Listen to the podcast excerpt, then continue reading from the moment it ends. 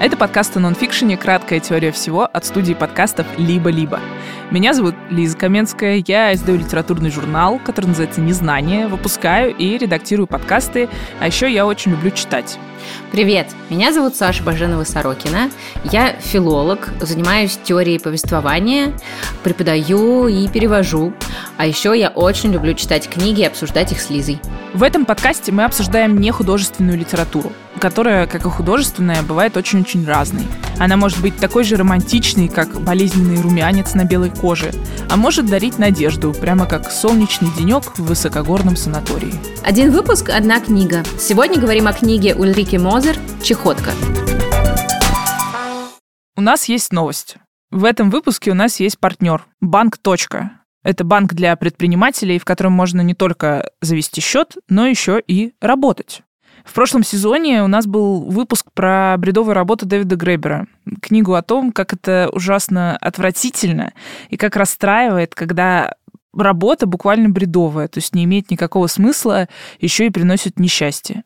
И вместе с точкой мы придумали рубрику о работе. Хороший и не очень, любимый и нелюбимый. Э, будем рассказывать про наш опыт и про то, как устроена работа в точке. Слушайте эту рубрику в середине эпизода. Чехотка. Другая история немецкого общества. Автор Ульрике Мозер. Перевод с немецкого Анны Кукис. Книга вышла в новом литературном обозрении в 2021 году. Ульрике Мозер – это немецкая историкесса и журналистка, редакторка, в частности, работавшая в Frankfurter Allgemeinen Zeitung. Это довольно значимая право-либеральная газета – в 2018 году она выпустила книгу «Чехотка. Другая история немецкого общества». Изначально текст привлек внимание именно историков медицины, но постепенно стало понятно, что книга может быть интересна самому широкому кругу читателей, и совершенно точно ее можно назвать интердисциплинарной. То есть она рассказывает о чехотке с точки зрения самых разных наук. История легочной формы туберкулеза раскрывается здесь через призму общественной истории Германии и шире западного мира. А мы сегодня говорим о том, может ли болезнь повлиять на все сферы жизни общества и интересно ли об этом читать.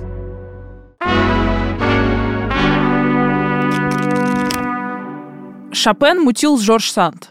Шопен — это польско-французский композитор и пианист, а Жорж Санд — это супер-мега известная французская писательница.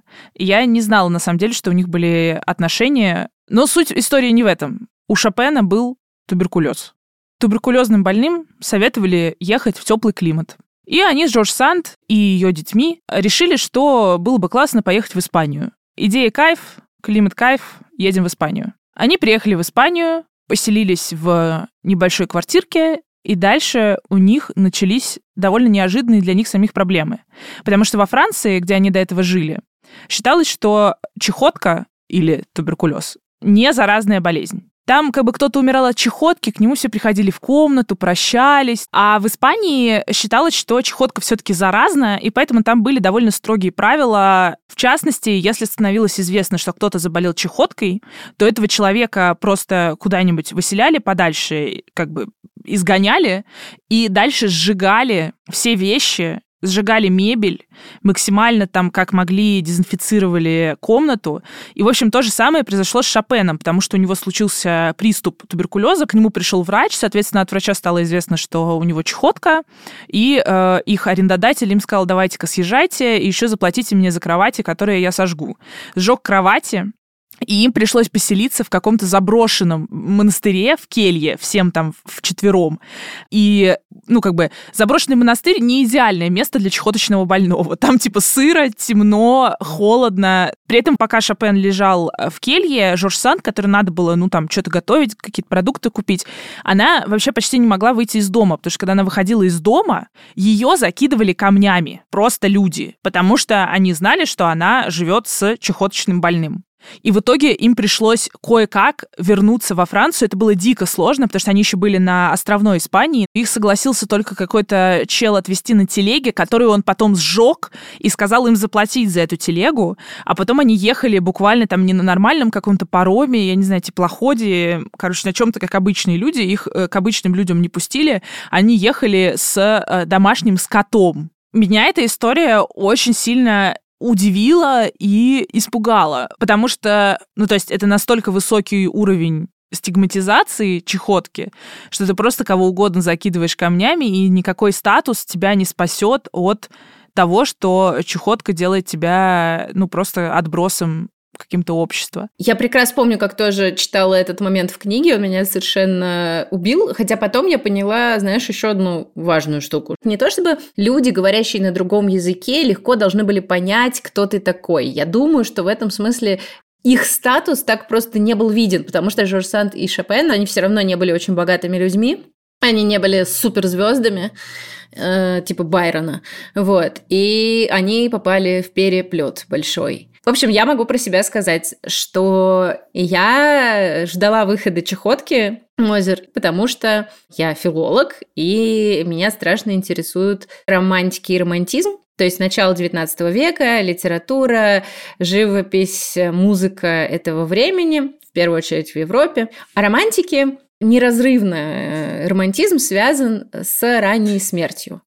И связан он с ней в том числе из-за того, что как раз в начале XIX века э, в больших городах максимально активизируется легочная форма туберкулеза, которая и называется чехотка. Ты говоришь, тебя романтики интересуют. А почему тебя интересуют романтики? Потому что для меня это такие эгоистичные мужчины из школьной программы.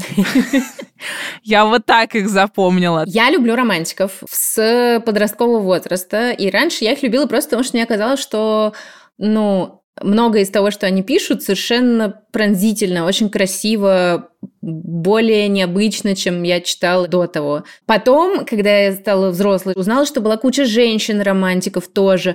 И почему я теперь знаю, чем они настолько вообще важны интересны, и почему они настолько самовлюбленные. Потому что собственно, романтизм – это момент перехода от такой вот жизни общественной к жизни личности. Это не было так еще век назад. Да? То есть, если ты очень богатый и в аристократической семье живешь, то ты, в общем, довольно хорошо вычленяешь себя из общества. А если нет, то в смысле Короче, романтизм – это подростковый возраст э, западного общества. Абсолютно. Абсолютно. 100%. Как вам такой тейк? Да. Раз. Тейк два. Тейк два – это время появления того, что мы сейчас понимаем как культ селебрити. Это когда автор, у него прям есть амплуа, как у человека, о нем пишут газеты, за ним ездят, вот за Байроном просто ездили, значит, его э, рисовали все, кто только мог, за его личной жизнью следили, ровно как мы за селебрити следим. И три, романтизм, как и 90-е годы, например, в да, рок-музыке, это время, когда все либо рано умирают, либо сходят с ума. Два варианта. И есть эстетизация смерти, идея того, что ну это же прекрасно. Ну, раз нам всем это грозит в ближайшее время, то это прекрасно. А почему они так вот это эстетизировали? Я поняла уже как раз прочтя Мозер, потому что, э, внимание, одна из вещей, от которых они очень часто умирали, это как раз туберкулез. Что это такое? Туберкулезная палочка появляется у тебя в организме, и дальше... Ты начинаешь умирать. Нет, вот это было бы просто. И, и в отличие от чумы, с которой ты бум, и сразу умер буквально, да, несколько дней прошло, ты умер, все. Или в отличие от гриппа в 19 веке, когда тебе дико плохо, все ужасно, и ты, может, умрешь, а может, ты переживешь. В отличие от этих двух вариантов, Чехотка работала так, что она постепенно подтачивает твое здоровье, и ты живешь с температурой, от чего у тебя прекрасный розовый румянец, а, и чудесные фибрильные идеи, а также у тебя хороший аппетит и гиперсексуальность. В общем, все, полный восторг. И ты знаешь, когда ты понял, что у тебя чехотка, что ты умрешь. Точно. Вот пройдет, может быть, год, может быть, три.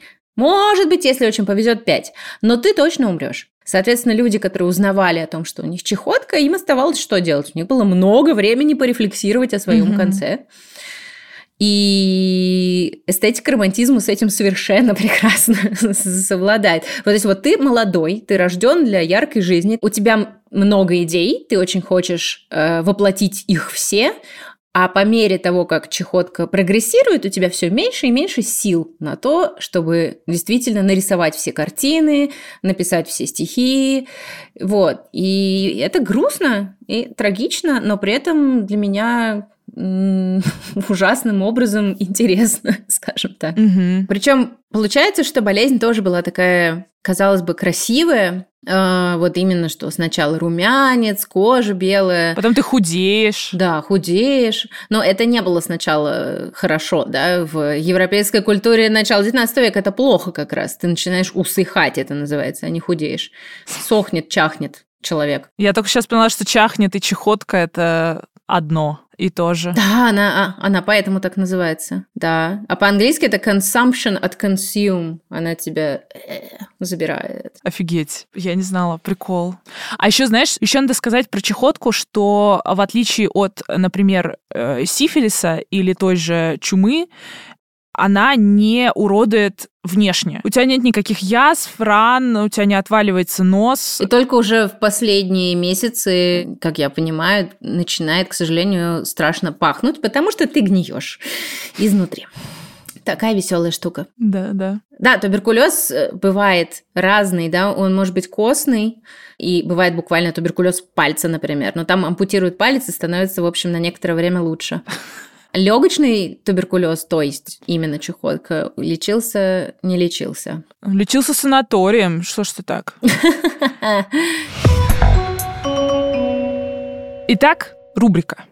Как я рада, что работа над этим подкастом абсолютно антибредовая.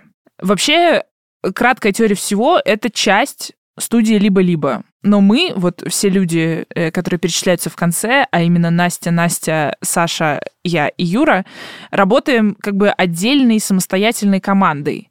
Нам никакая начальница не ставит задачи, нам не нужно ни с кем утверждать планы выпусков, или даже списки книг, или даже готовые эпизоды.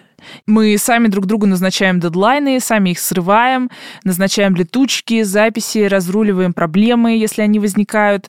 Все это в нашем приятном, маленьком, уютном чате. В общем, это команда, где каждый занимается своим делом, и каждый свободно принимает решения в своей зоне. Похожим образом работают люди и в точке, то есть по принципам холократии.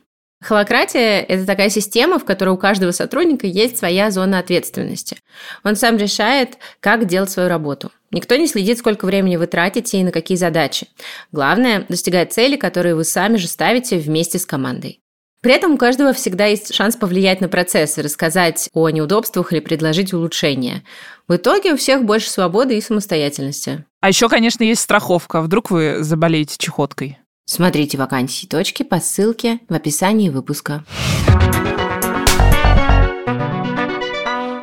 В общем, это небольшая книга, очень информативная, при том, что компактная. Подтверждаю. Да, она очень четко прослеживает, как эта болезнь из сначала вообще непознанного феномена XVIII века переходит в понятие романтического недуга, а затем, как и очень часто случается с разными заболеваниями, она меняет социальный статус, потому что переходит на зарождающийся класс пролетариат и вместе с этим теряет романтический флер, а постепенно к началу 20 века становится синонимом чего-то плохого в человеке, чего-то плохого в обществе. И цитирую книгу. Болезнь означает аутсайдерство. Главный врач Гитлер-Югенда издал справочник о здоровье с указанием – Долг каждого – жить здоровым и трудоспособным. Болезнь означает провал. Сочувствовать больному нечего. Здоровье стало долгом во имя благосостояния нации и расы. То есть через несколько десятилетий после истории с Шопеном определенное заболевание, а вообще большой ряд заболеваний, становится абсолютно легитимно делающими тебя преступником. И в конечном итоге э, на сегодняшний день это болезнь, которая не побеждена в мире, и от которой по-прежнему умирает очень много людей. Но она из западной становится болезнью Азии, Африки и прекариата, да, то есть э, болезнью необеспеченных слоев населения, в том числе трудовых мигрантов, заключенных и бездомных людей, в том числе в России. Надо сказать еще, что Мозер очень классно пишет и о чисто научной, биологической, медицинской стороне туберкулеза. Э, она объясняет, что это такое, как он работает, и рассказывает, как люди пытались лечиться или не пытались лечиться от э, туберкулеза. Вообще, когда я начинала читать книгу, я думала, что окей, здесь будет очевидно про то, как э, искали причину болезни и вакцины. Я думала, что наверняка, ну, судя по тому, что здесь на обложке замечательная картина Мунка, что будет, ну, довольно много про э, живопись, э, литературу, вот про искусство и то, как mm-hmm. оно отображало болезнь. Но заметно меньше я думала о том, как действительно э, это будет связано еще и с такими вещами, как вот э, гигиена, э, там, дизайн, архитектура, какие-то штуки, про которые совершенно, ну, даже не ассоциировала у себя одно с другим в голове. Санатории тоже появились, собственно, из-за чехотки. Я тоже этого не знала. Потому что, что бы там ни было, но когда я читала книги про это, когда я читала «Волшебную гору» Томаса Мана, где действительно все происходит в санатории, там у всех чехотка, я думала, что, ну, это просто вот рассказ о чем-то ну, таком понятном, давнем каком-то заведении, ну, вот что-то такое. А оказалось, что это, ну, я не знаю, как сегодня рассказывал бы человек про капсульные отели, э, там, как про место действия. И биохакинг. И биохакинг, да, абсолютно. Санаторий еще говоря о об архитектуре санатории еще и повлияли на архитектуру, потому что там каждый отдельный врач, у которого была своя теория, что лучше вылечить чехотку, то ли теплый климат, то ли надо быть повыше, то ли надо быть повыше и двигаться, то ли надо быть повыше и лежать при этом. И это повлияло... И на курорты, собственно. И на курорты, да. да. В смысле, я думаю, что те там дома отдыха и курорты, которые есть сейчас, они ну, наследуют в чем-то санаторием, в каком-то в там просторных пространствах, в том, чтобы там можно было все легко мыть и убирать, например. Это тоже было вообще-то в новинку, потому что только в санаториях э, как бы пришло понимание, что должна соблюдаться гигиена какая-то базовая, иначе это просто будет а, не санаторий, а, а умираторий. Падумц! Мой мозг все еще взорван тем, что Давос стал тем, что мы знаем сегодня, исключительно благодаря тому, что это была деревня в очень хорошем месте географически для того, чтобы там сделать инфраструктуру санатория. Это просто? Я вообще увидела слово Давос и такая, так, я вроде знаю, что экономический форум в Давосе. А мы, да. мы сейчас про экономику бы, подождите, я думала, Давос это где-то в Азии. Я, в общем, сначала совсем запуталась, а потом узнала, откуда мы вообще все знаем место Давос. А именно потому, что там был построен суперизвестный э, санаторий. Потому что врач, который его построил, считал, что именно высокогорный нужен воздух. И неважно, тепло или холодно. Даже если холодно, надо гулять либо лежать 10 часов на свежем воздухе и обсуждать свою болезнь, и целоваться на танцах с патефоном. Вот так я себе представляю распорядок дня. Еще разглядывать друг дружеский рентген, что, видимо, должно быть э, представлением в формате, как, как, как у нас этот, господи, как Знаешь, приложуха, это называется фейсэп, фейсэпы друг дружеские, да. А я хотела сказать, что это как вечеринка в сратых презентаций. Только каждый показывает свой рентген, такой, вы смотрите, у меня просто здесь вот э, одного легкого почти нет, но я жив, ребята. Кто следующий? О, туберкулез не, пальца. Не, не, нет, это, нет, это было супер интимное. Ты чё, это же как ты голый. Ты же не будешь показывать свою голую фотку всем. Это ты только, ну, типа, я бы уровень, посоветовала тебе зайти в Твиттер по четвергам. Да. Но еще тема про санатории, что мне кажется интересным, что санатории это было такое место, ну, диагностировать чехотку не особо умели, когда начали строить санатории. В смысле, что были какие-то методы, ты там можешь а, простукивать легкие, сделать рентгены, но в целом непонятно. И Мозер пишет интересное, что иногда эти санатории были просто местом, куда можно сбежать. Например, если ты молодой аристократ, и тебя затюкали родители и заставляют тебя, не знаю, жениться, выходить замуж э, или э, брать и управлять их э, заводом фарфоровым, а ты такой... Отец, я должен ехать в Давос.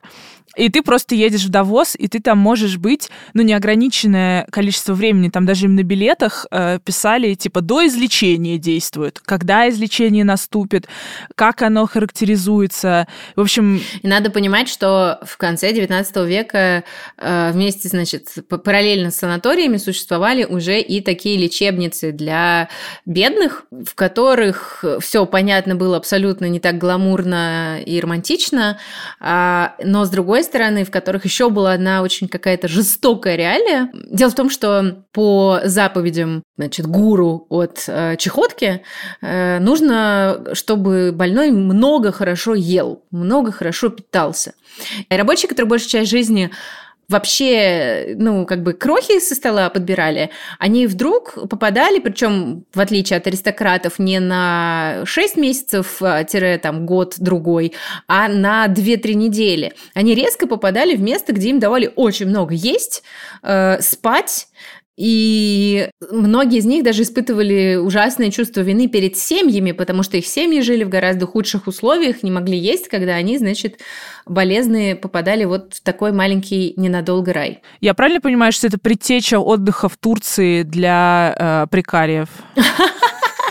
Здесь э, время признаться, что я прочитала половину книги, поэтому э, я знаю все вот до санаториев, а дальше я не знаю, как все-таки произошел переход к тому, что теперь э, чехотка это болезнь э, маргиналов, болезнь тех, кто сам в этом виноват, и вообще всех болезненных мы э, выкидываем за границы нашего прекрасного общества. Это из-за каких-то научных открытий или почему? Я так понимаю, что нет эстетика угу. уже совсем стала другая. Вот этот туберкулез, э, чехотка низших слоев населения, она уже лишена всех прелестей аристократических и распространяется быстрее, люди умирают быстрее. Поэтому, например, художники конца 19-го, начала 20 века, включая вот Мунка, чья картина «Смерть девочки» находится на обложке, она уже совсем не про такую вот красоту, увядание,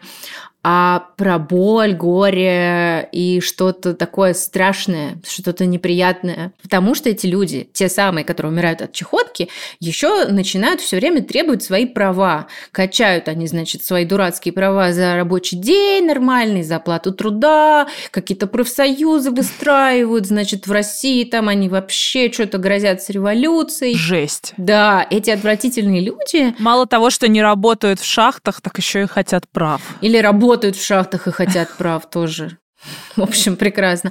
А, то есть получается, что это класс общества, который становится социально опасным и политически опасным. У него растет э, его политическая значимость. Угу. И тут оказывается, что ага, а еще, а еще они вот чего. Потому что кажется, что, например, проблема с э, ВИЧ 80-х, 90-х и страшной стигматизацией да, ВИЧ-носителей угу. связана же тоже с тем, что ЛГБТ-сообщество начинает заявлять о своих правах и что-то там качать и как-то там вякать. То есть параллельная ситуация, э, как только слой населения чем-то очень неприятен его властной верхушке, здорово, когда у этого слоя населения есть что-нибудь, за что можно его э, вогнать в грязь. А что дальше после вот мы, значит, стигматизировали всех э, бедных и болеющих чехоткой и... И дальше начинается самый ад, потому что,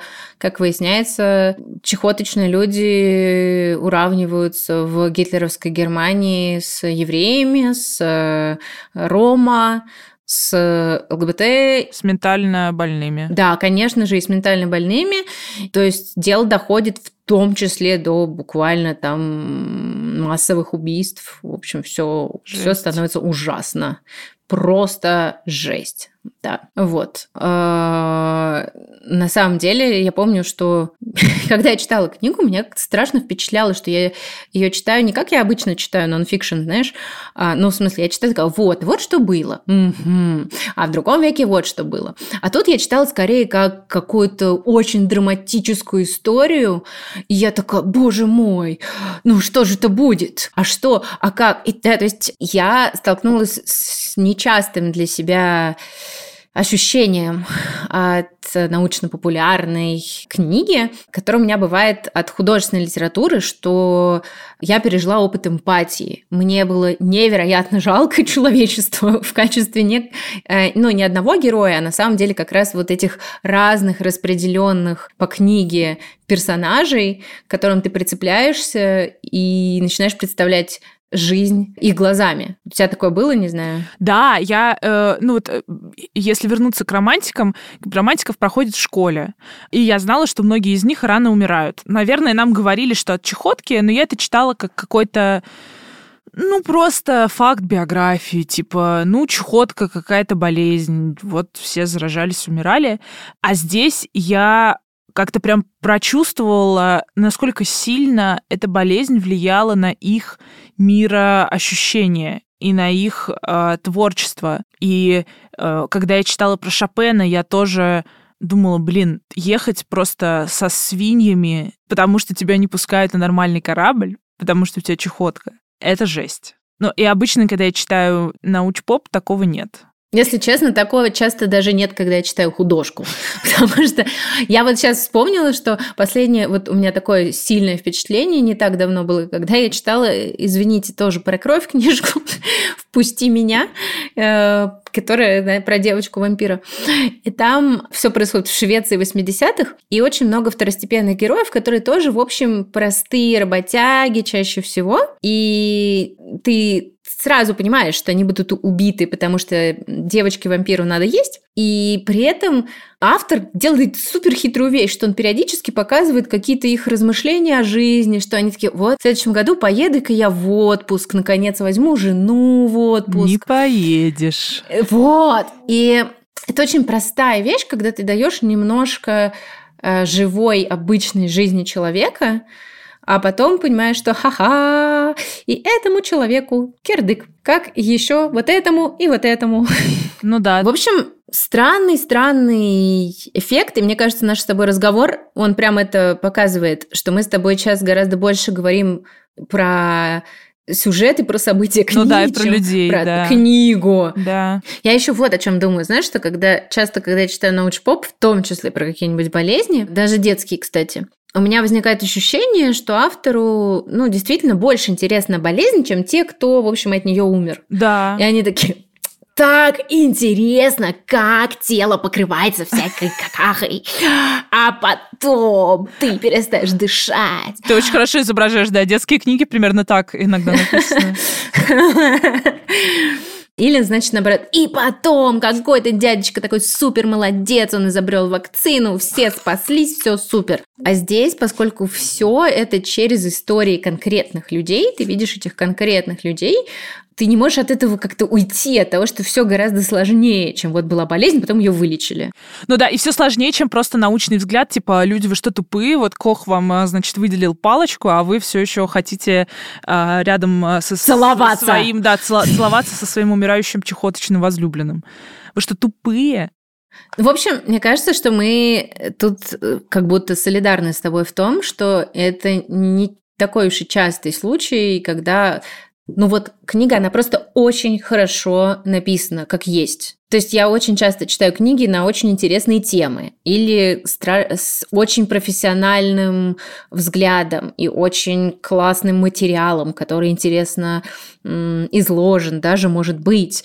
Но при этом обычно я начинаю такая, но ну подождите, а нельзя ли вот немножечко больше э, там, либо обычно, чем я обычно нужу, да, там можно ли больше постколониализма, или можно, пожалуйста, больше феминизма, или можно ли, пожалуйста, убрать брать кринжовые шутки, как у большей части русскоязычной научно-популярной литературы. А здесь э, я вот прям получила больше, чем ждала, а не меньше. Я когда думала, с чем сравнить эту книгу, из того, что мы с тобой в прошлом сезоне читали, я думала про Пастуро, потому что историю Синего я тоже ожидала от нее. Это, как мы знаем, история всего общества. Или как там была вот эта вот великолепная цитата? Да. История Синего это а... история всего на Земле, а именно Франции, самой главной страны на Земле. Потому что цвет небесный, синий цвет.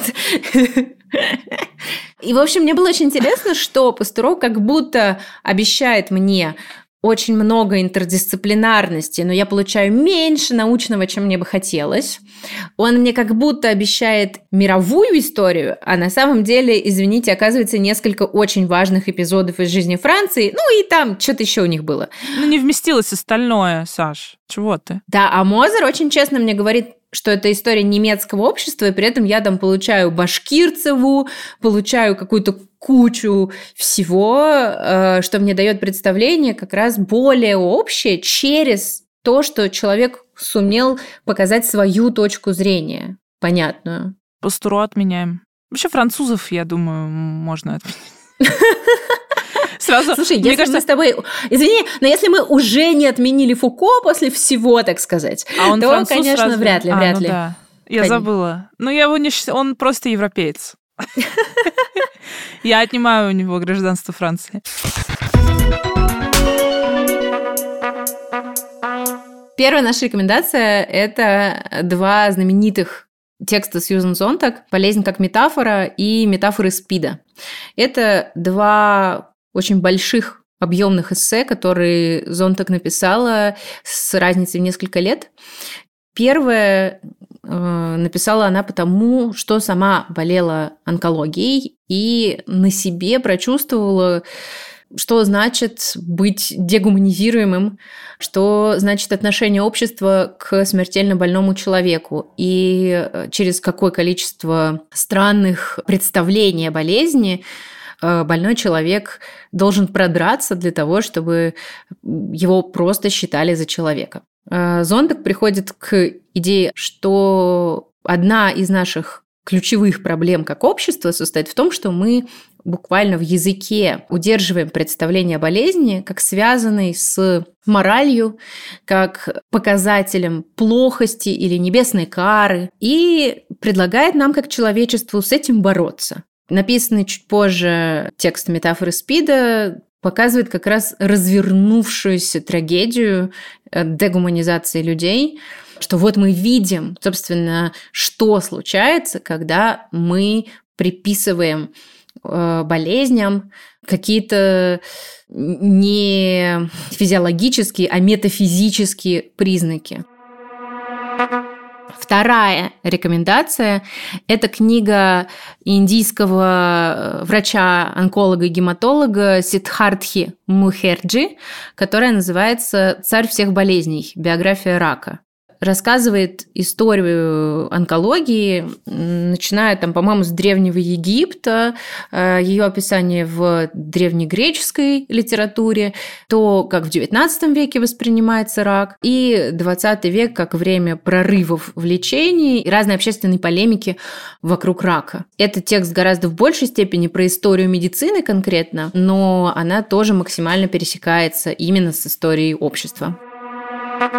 А последняя рекомендация будет аудиорекомендацией подкаста, а конкретно эпизода подкаста «Почему мы еще живы» про туберкулез. Почему мы еще живы? Это подкаст о истории медицины, которые мы делаем в студии «Либо-либо». Очень классные, я его регулярно слушаю. И у них был как раз эпизод о том, почему мы все, как общество, все еще не победили туберкулез. И там рассказывается и про Коха, и про то, что сначала это была болезнь утонченных, потом стала болезнью маргиналов.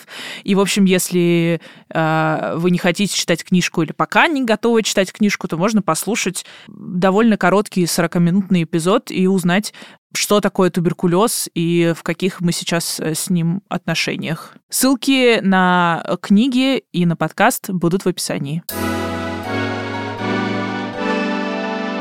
Спасибо, что послушали нас. Если вам понравился этот эпизод, расскажите о нем друзьям, оставьте ссылку в соцсетях, а еще, что очень важно, поставьте нам оценку в том приложении, где вы нас слушаете, и если там можно написать отзыв, напишите его, пожалуйста. Это для нас важно, обратная связь – это супер. Оставить обратную связь можно через наш телеграм-бот, ссылка на который есть в описании выпуска. Это был подкаст «Краткая теория всего» от студии «Либо-либо». Над подкастом работали продюсерка Настя Медведева, редакторка Настя Якубовская, звукорежиссер Юра Шустицкий. А джингл нам написала Кира Вайнштейн.